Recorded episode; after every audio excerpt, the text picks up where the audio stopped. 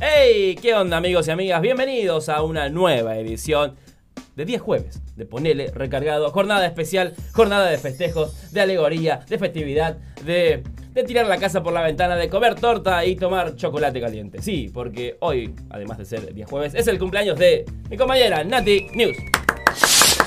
¿Dónde está el confeti que no veo? Te juro, ah, ¿por qué para la otra sí había pirulo y para ahora Ah, no? ¿Dónde Bueno, están los 12 por una?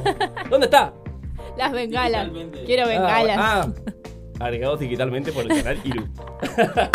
bueno, hoy es, hoy es fecha de, de, de- de- de natalicio. Sí, y antes de que se me enfríe el café, vamos a ir derecho al mundo de las noticias porque hasta Facundo Manes vino para mi cumpleaños. Ah,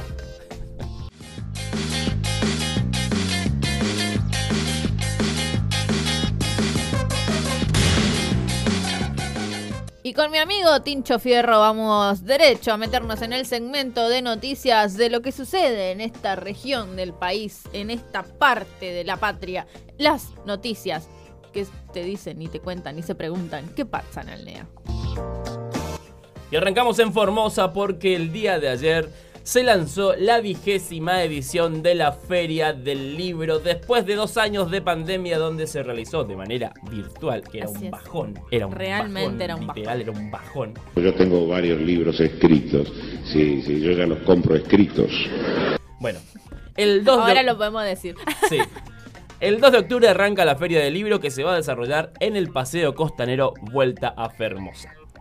Va a estar todo el mundo invitado, como siempre. Eh, hasta ahora hay- están abiertas, se van a abrir las inscripciones para los locales. Eh, nacionales ya hay aproximadamente 20 escritores confirmados. Lo van a anunciar Sí. cuando llegue el momento. Pero nada, fue ayer con pitos y matracas en el Teatro de la Ciudad. Eh, estuvo, por supuesto, que la Sociedad Formoseña de Escritores en la apertura de lo que va a ser una nueva feria del libro. Un momento precioso para la gente que le gusta el olor a hoja. Y que le gusta leer también. Porque el olor es una cosa, la lectura es otra.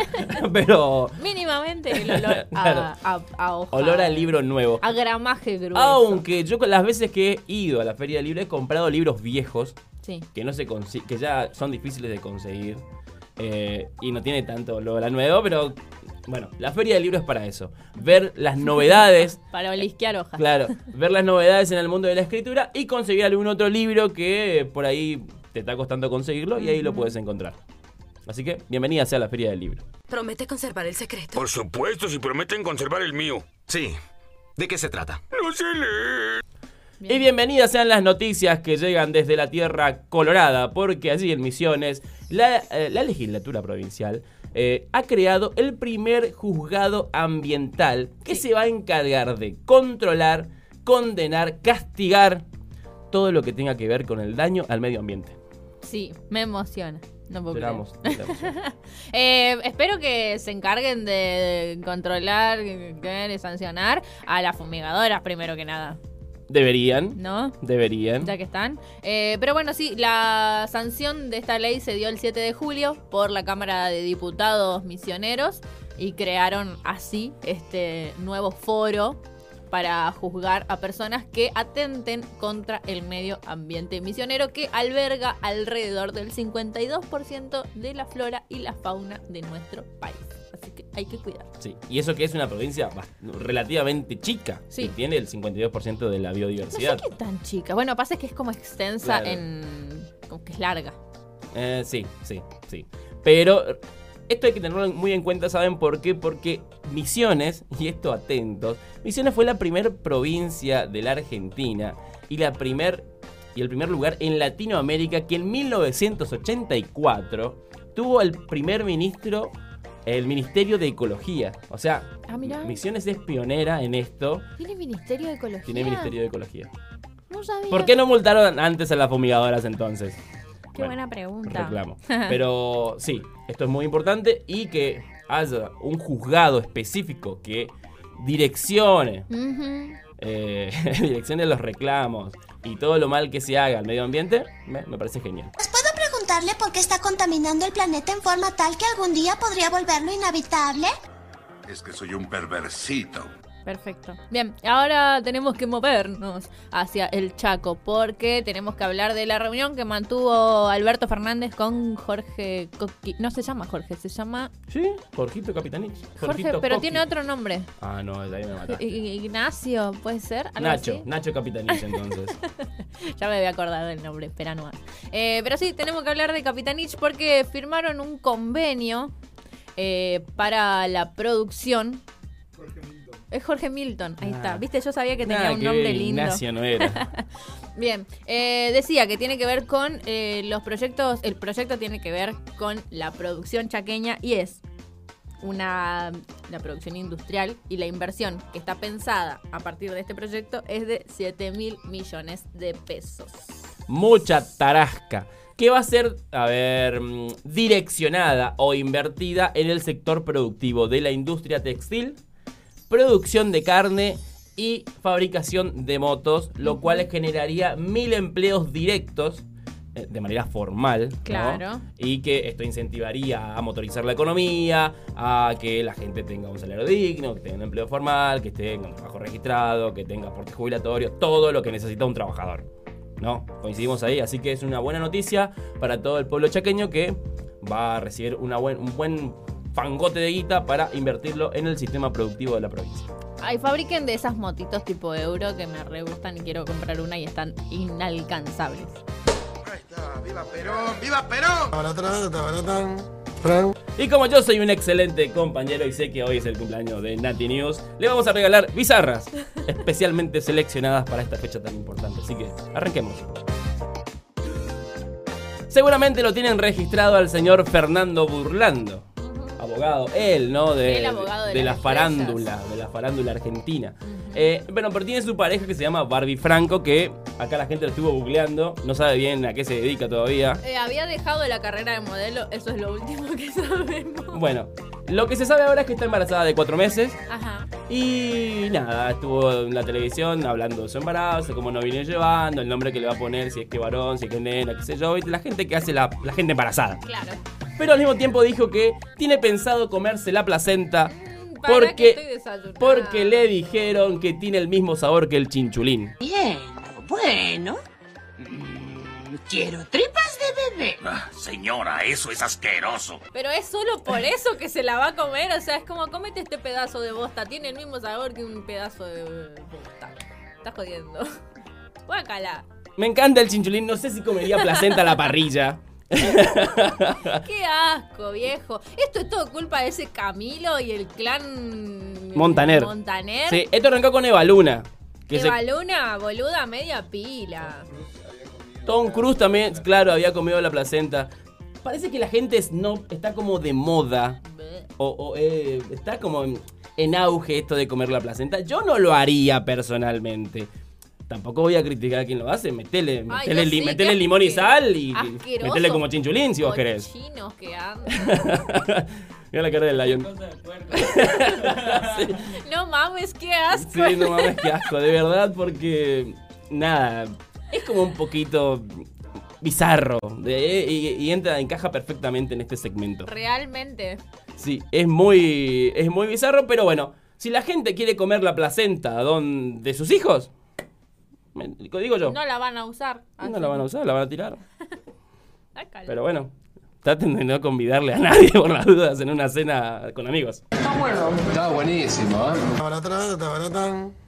Y ahora vamos a la respuesta a una gran incógnita que tiene la humanidad. ¿Qué sentimos cuando morimos? Ay, sí. ¿Qué sentimos cuando morimos? Por favor, que está la respuesta, yo quiero saber. ¿Qué sentimos cuando morimos? ¿Eh? ¿Ustedes saben? Paz, al Yo fin. no, yo no lo sabía hasta que un grupo de científicos que se abocaron a esto eh, estuvieron investigando. Estuvieron investigando profunda. Censaron sí, a los moribundos. sí. ¿Cómo te sentís? Decime ahora, Tom.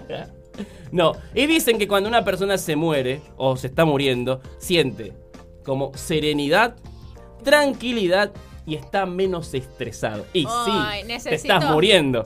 Ya no vas a pagar morir. 300 pesos el kilo de pan. Menos Eso estrés. espero. ya no vas a pagar el monotributo, claro. Entonces sí, el La estrés. última cuota con el Claro, tu vieja. claro, entonces como que Sí, te sentí menos estresado. Pero este estudio nació estudiando el cerebro de las ratas. Que en cuestiones de tamaño es mucho, muy inferior al tamaño del cerebro de las personas, pero que Claro. tiene la misma actividad, ¿no? Eléctrica. ¿Qué bajón las ratas, pobres? Entonces estuvieron matando ratas para ver qué, Para ver qué para sentían. ver qué sentían. Y nada, como Era que. Más fácil ir a uno de estos lugares donde hay gente que ya en cualquier momento se despide de este mundo. Eh, podría ser. Pero me quedo, me, me quedo- me quedo con las ratas. Pero sí, este estudio lleva un manto de luz hacia las personas que realmente siempre quisieron saber. A Yo- ver, a ver, yo Me igual. mata la intriga. Claro, igual no es lo mismo. A ver, esto dice tenés tranquilidad, serenidad, menos estrés. Pero no es lo mismo morir acostado en tu cama que atropellado por una escania. Bueno, O ahí sea, no te son situaciones y situaciones. Claro. Igual yo supongo que sí. Ya- ya cuando me Prefiero morirme acostado que atropellado por una cuento. Eventualmente, porque después es un despelote para juntar todo.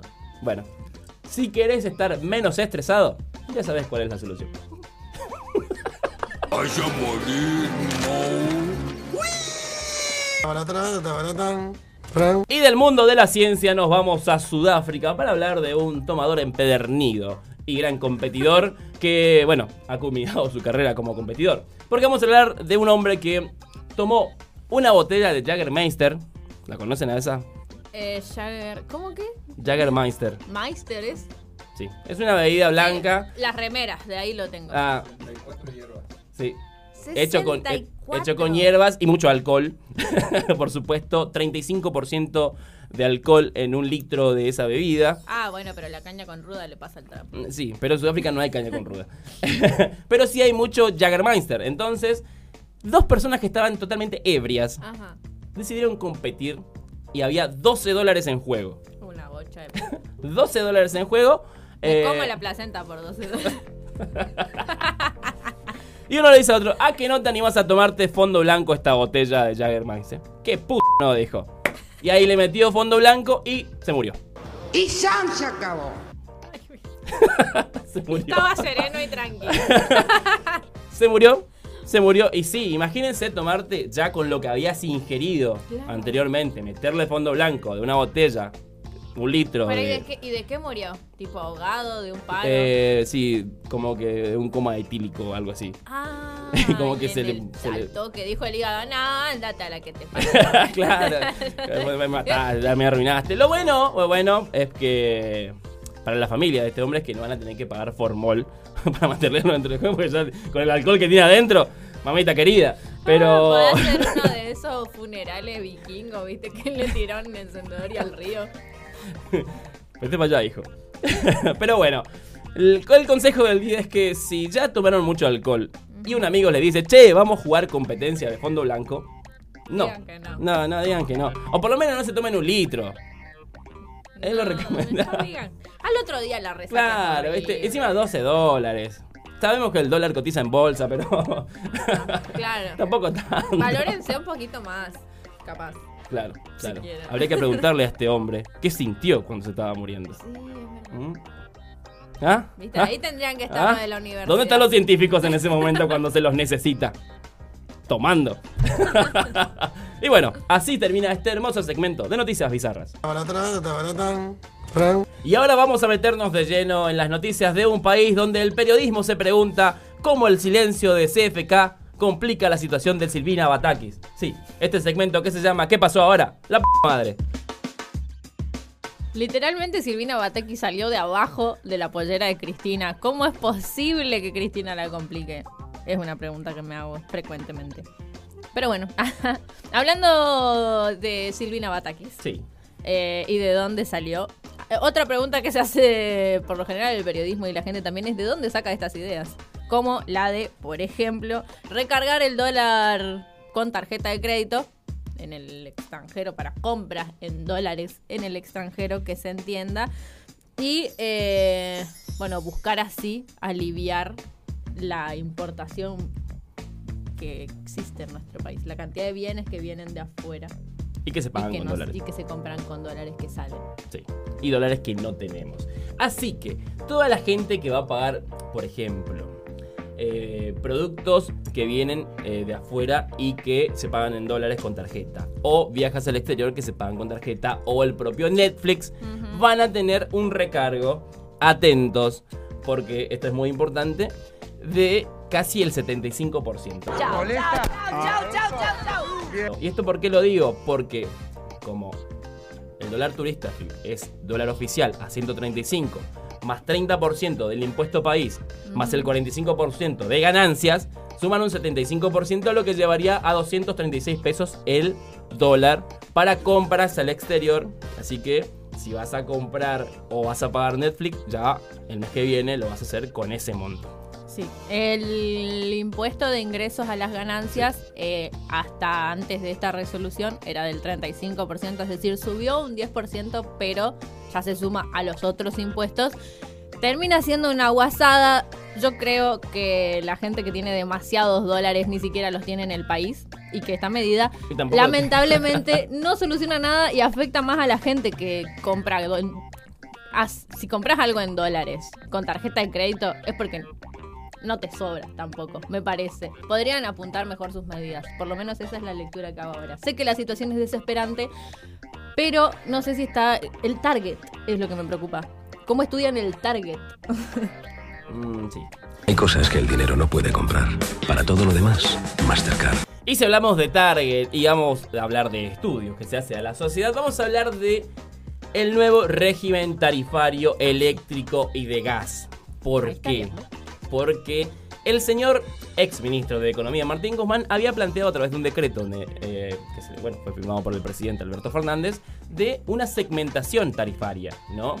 Y, es- y si no sabían, les cuento que el Estado subsidia a todos los argentinos y argentinas en términos de energía. Ahí. Vos mirás tu boleta de luz o de gas y tenés un subsidio del Estado. Bueno, lo que decía Guzmán es, vamos a sacarles a todos, Sí. vamos a sacarles a todos, y que después, Y después le vamos a dar de claro, después las personas que realmente lo, necesit- lo necesiten se inscriban para otorgarles el subsidio. Re práctico Guzmán igual, ¿eh? Ahora se va a aplicar, se va a aplicar la segmentación, es cierto, pero no se va a hacer de esa manera. Porque a nivel de ingresos hay gente que realmente no necesita los subsidios, y es cierto, pero hay gente que sí. Entonces se va a abrir un formulario a partir del viernes para que ingreses, te puedas inscribir para solicitar el subsidio y después solamente, después de un tiempo determinado, el- la Secretaría de Energía se va a encargar de sacarle a los que realmente no necesitan. Que me parece lo más Sí, prudente. es más sensato, totalmente. Así que. eh, sí. Quienes merecen el subsidio lo tendrán. Nada, estoy tratando de bajar un poquito la factura de luz. Pero me estoy secando el pelo, mi amor. Sí, pero no hace falta. A mí me gusta como te queda así. Salvaje, húmedo, chato. Mira, yo te ayudo. En realidad también tenía que. El Ministerio de Energía y el Ministerio de Economía, que bueno, uno depende del otro, eh, deberían estar más articulados porque si el Ministerio de Economía hubiese tomado la información del programa Hogar, por ejemplo, Claro. y la, y la entrecruza con la información del Ministerio de Energía, tranquilamente hay un montón de gente que está dentro del programa Hogar que necesita los subsidios y a las cuales no le vas a sacar. Totalmente. Pero como Jumán fue un pelo entonces se mandó ese moco. Y lo dijo. Bueno, también decir. hay un montón de subsidios provinciales. Sí. También podés cruzar base. Acá tenés Base el esfuerzo formoseño. Ves que familias reciben el subsidio. Era cuestión de hablar, Guzmán. Era cuestión de hablar. Como, como en todo en esta vida, lo importante es la comunicación. Sí, la charla. Pero bueno, de charla y charla llegamos al obelisco donde el sindicato de empleadas domésticas de la Argentina está meta bombo, meta protesta. ¿Por qué? Porque están con sueldos por debajo de la línea de pobreza y quieren un aumento del 100% de sus ingresos. Para que llegue a 90 mil el mínimo. Claro. Imagínate cuánto está cobrando una empleada doméstica que necesitan pedir que le paguen el doble para poder por lo menos sortear la línea de indigencia en nuestro país. Claro, encima son el sector más afectado por la pandemia, súper precarizadas, Sí. precarizadas mal. Sí, no, ni hablemos. Porque eh, hay precarización y súper precarización. Y, bueno, y, y ahí la empleada y doméstica. la empleada doméstica. Bueno, en esa situación están. Entonces, me parece sensato que Moroni, que ayer apareció de vuelta, al pedo apareciste Moroni, porque ya te empezaron a reclamar cosas. eh, te pongas a laburar y de- definas de una vez por todas el tema y discutas. Abras de nuevo el diálogo con, con el, el gremio de empleadas domésticas para decir, bueno, se dio un 30% de aumento, además en cuotas que lastimosamente no va a alcanzar. No va a alcanzar. Así que eh, tienen que abrir de nuevo la agenda de diálogo para ver cuánto eh, se le puede dar de aumento salarial a las empleadas domésticas que la están pasando mal. Posta. Y así termina este hermoso segmento. Bien, y llegó el momento de presentar el segmento que nos hace sentir o un poco más inteligentes o del todo burros, el segmento de ciencia y tecnología. Sí, señor, y vamos a arrancar por el mundo cookies. Sí, no, que, no, cookies. que no son las que tienen cositas, manga de falopero. No, son otras. Estas cookies de cookies informáticos son, ¿no? De ¿qué te aparecen cada tanto cuando ingresas a una página web? En todas, diría En todas, yo. sí, más Tenés- o- Es aceptar las cookies, te ponen una galletita ahí Claro. tipo Pepito, re hermosa. Y vos decís, ¡ay, una cookie sí quiero, tiki! Bueno, resulta que casi la mitad de los argentinos y argentinas aceptan las cookies. Lo cual está bien por un lado, pero está mal por otro lado. ¿Por qué? Porque en teoría las cookies mejoran la calidad de navegación, ¿no? Dentro de la página web, pero al mismo tiempo unos dicen que, medio conspiranoicos, ¿no? Que es una forma de, en la cual te investigan. Es que sí, no hay conspiranoico. Tal vez, claro, nos estamos transformando en máquinas sin darnos cuenta. Es verdad, No, pero te investigan para saber qué venderte. Claro, claro. No es que te investigan a vos qué, qué, qué bombacha o qué boxer, de qué color tenés A, ver, puesto. que- a no ser que te lo hayas comprado en internet. Porque si te lo sí, compraste por internet, ya lo saben. No lo saben. Pero el 50% de los argentinos acepta las cookies, pero solamente un porcentaje muy bajo, muy bajo sabe qué son las cookies, pero aceptan. Sí, yo soy de esas. es tipo, ay, sí, déjame tranquila. Claro, la idea es que la gente quiere navegar, Ujú. quiere navegar, meterse en el mundo de internet Claro. sin, sin tanto problema. Dale, que ya quiero saber cuáles van a ser las 10 tendencias de uña para el año que viene. Bueno, eso por ejemplo, Sí. ¿viste? Eh, te aparece un cartel ahí, ¡Ey, ey, te usamos cookie, cookie, cookie, cookie". Dame los cookies, dame los cookies, dame las uñas. Pero sí. Y entonces algunos especialistas en informática dicen, hay que tener mucho cuidado con las cookies porque te, te sacan cierta información para después venderte algunos productos que de, de última terminas comprando o no, pero... Y sí, no, pero aparte que ya sabemos que después también se vende esta info en los partidos políticos. Digo, hay como un trasfondo un poco más serio que que te venda una empresa algo que era para lo que estaba pensado en realidad. Pero bueno, voy a tirar algunos números para que esto no quede como algo que decimos solo sirve. nosotros. Dice el texto del diario Telam. A pesar de las ventajas de elim- eliminar las cookies de los dispositivos, ¿cuáles serán? No lo sé. Más de un tercio de los encuestados, el 40%, admitió que no hace nada con las cookies que acepta en su computadora. Tipo, las dejas. La tenés sean. ahí, de onda. El 42% las elimina manualmente. ¡Qué paja! Qué Porque tenés changa. que entrar a más información y de ahí ver tiki, tiki, tiki. Son 500 ítems, pero bueno, si ustedes tienen tiempo, Métanle. bien por ustedes. Y después dice, uno de cada seis utiliza un software que lo hace de manera automática, es decir, un navegador que ya te borra. Que Todo. vos sos uno de esos seis. Yo me siento... eh, yo soy ese 1%. Allá hay otro, uno, uno de los seis. Claro, somos parte de ese 1%. De ese, de ese, de ese, de ese universo tan pequeño. Bueno, sí, yo me voy nomás onda. Pero así que, nada. Información de las cookies ya la tienen, así que fíjense qué hacen después cuando le aparece por ahí en la pantalla. Bien. Eh, y ahora nos vamos a esta que sí me remil interesa, que es vivir un cambio profundo directamente. Los chinos cuando no profundizando todo, porque científicos de la China han propuesto que se cambie la manera en la que calendarizamos por lo de mínima los viajes al espacio. Porque sí, mira, yo todo bien con el gregoriano, pero en Marte no lo usan. Entonces, cuando. Y encima hay como un delay de 3 minutos hasta Marte. Entonces es como que ellos planean el aterrizaje en un lugar, pero para eso Marte ya giró un poquito más y justo caen en un bache. No tiene sentido. Claro, bueno, la teoría de los dos amigos chinos, es que, científicos chinos, es que cambiar realizar, concretar un nuevo calendario y una nueva forma de medición basado en el sistema solar, ¿no? En el sistema solar, en el sol, puntualmente. Entonces, la idea es que si nunca sabemos qué hora es en Marte. Claro. Claro, no sabemos qué hora es en Marte. Entonces, cuando vos mandás un cohete, un satélite o lo que sea, Tiene de referencia a la Tierra. Claro, tiene de referencia el horario de la Tierra. No sabes que si ya es de mañana o es de tarde.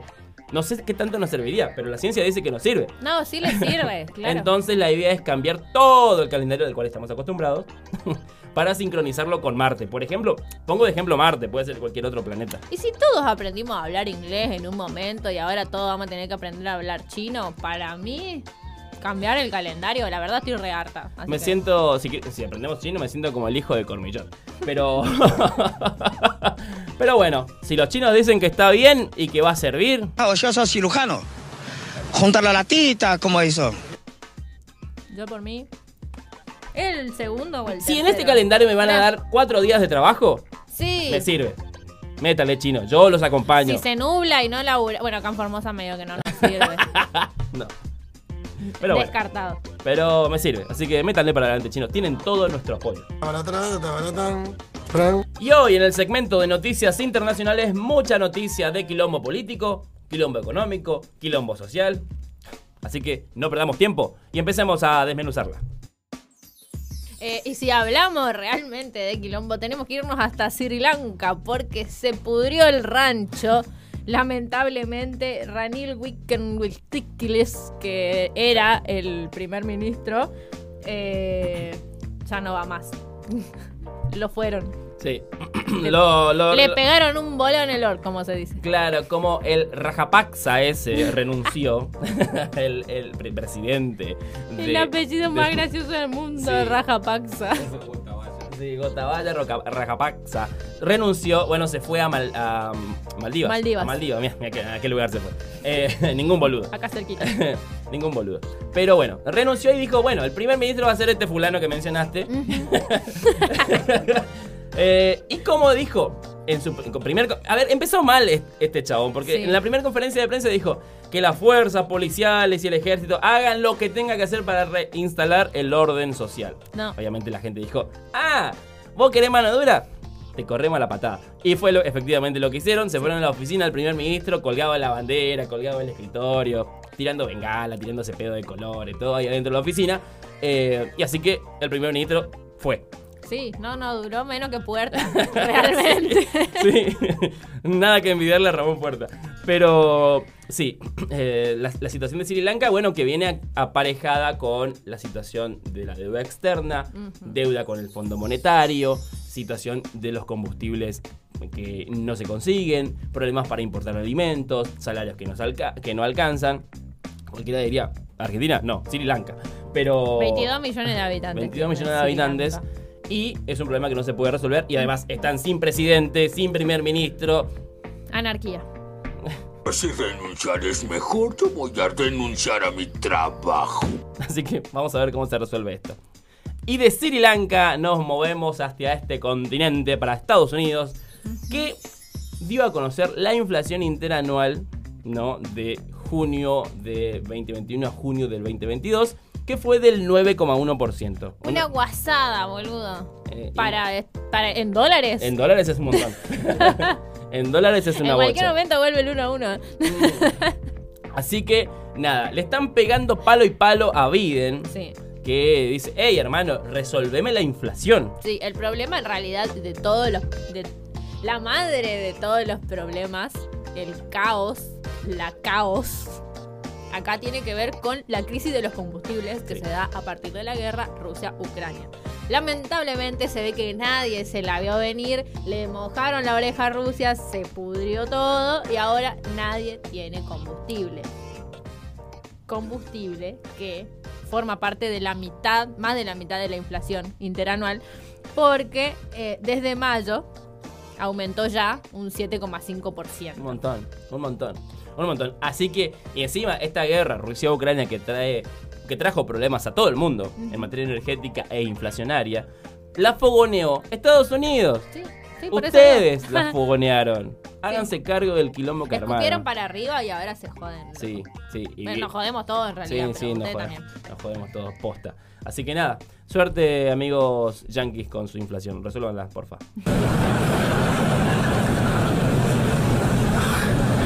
Y bueno, si de inflación hablamos y de problemas políticos y sociales y de combustible también, nos vamos a Panamá, un poquito más al sur, ahí en Centroamérica, de, porque obreros de la construcción y toda una columna de maestros y gente Sí. salieron a marchar. Asalariado. Sí, asalariados. Salieron a marchar porque los alimentos están caros y porque el combustible se fue a la mierda. Sí, básicamente esos son los dos problemas que tienen. Están pagando 3,95 dólares El litro. el litro de combustible. Es no sé cómo será, no sé cómo será la relación peso panameño Claro, con el dólar, pero acá es una bocha de Acá, plata. sí. Es una bocha posta. Realmente incomparable el combustible. Sí. Bueno, lo que sí es que esta columna de obreros y de docentes que salieron a marchar y que fue masivo, eh, no... A ver, quieren negociar, quieren entrar en discusión y decirle al presidente panameño, che, tenemos que encontrar una vuelta a la situación porque Sí. los salarios se ven pulverizados por los aumentos y además, otra cosa, el gobierno panameño está siendo acusado de corrupción, malversación de fondos, negociados con los empresarios, empresarios que son los que suben Los el- precios. los precios. A ver, entonces la gente se hartó. O se sea, hay que negociar con los empresarios, pero en beneficio del pueblo, no en detrimento del Claro, mismo. cualquier cosa están haciendo queridos panameños, por lo menos la dirigencia panameña. Y acá entra la iglesia, que la iglesia Ay, dice, sí. yo quiero ser mediador. No se peleen. Claro. señor, eh, señor, eh, señor, señora, el- señora iglesia, déjese de joder. ¿Va a ir el Papa, será? No, aquí está el Papa. Está rengo el Papa encima. Ay, pobre. no, pero la iglesia quiere meterse en este en esta discusión y decir, a ver, eh, soy apolítico, Claro. vamos a mediar, vamos a llegar a un punto en común, Mm. vamos a tratar de bajar los combustibles, de que alcance la comida para todos y que eh, se termine la corrupción en el país. Van a multiplicar los panes y los peces seguramente para eso. Y bueno, así termina este segmento de noticias internacionales. Y bueno, queridos amigos, hasta aquí esta edición de día jueves de Ponerle Recargado. No se olviden de subir una fotito de hace cuatro años o más para hacer un TBT en sus redes sociales. Ay, yo no tengo fotos de esa época. Borré mi Facebook. Pero borrate todas las fotos.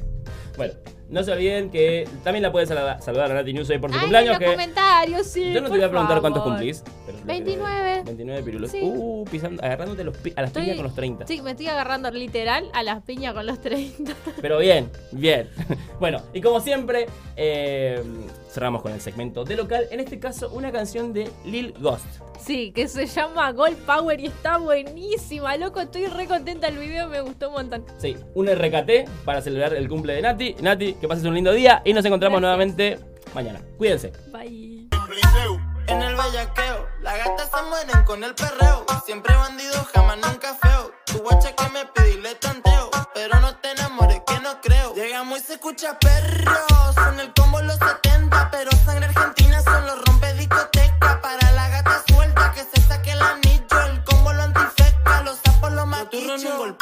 la ciplo que en el lompa con la sour. Recata la chapa, un par de tower. Dobla como Anuel. Nosotros andamos pila, andamos power. La nave reventa como un six hour. Los turros en un gol power. La ciplo que en el lompa con la sour. Recata la chapa, un par de tower. Dobla como Anuel. Nosotros andamos pila, andamos power. La nave reventa como un six hour. Ellos lo saben que no están a este nivel. Cuando escribe el Lilgo, le falta lápiz y papel. Para todo el bandidaje. Supra,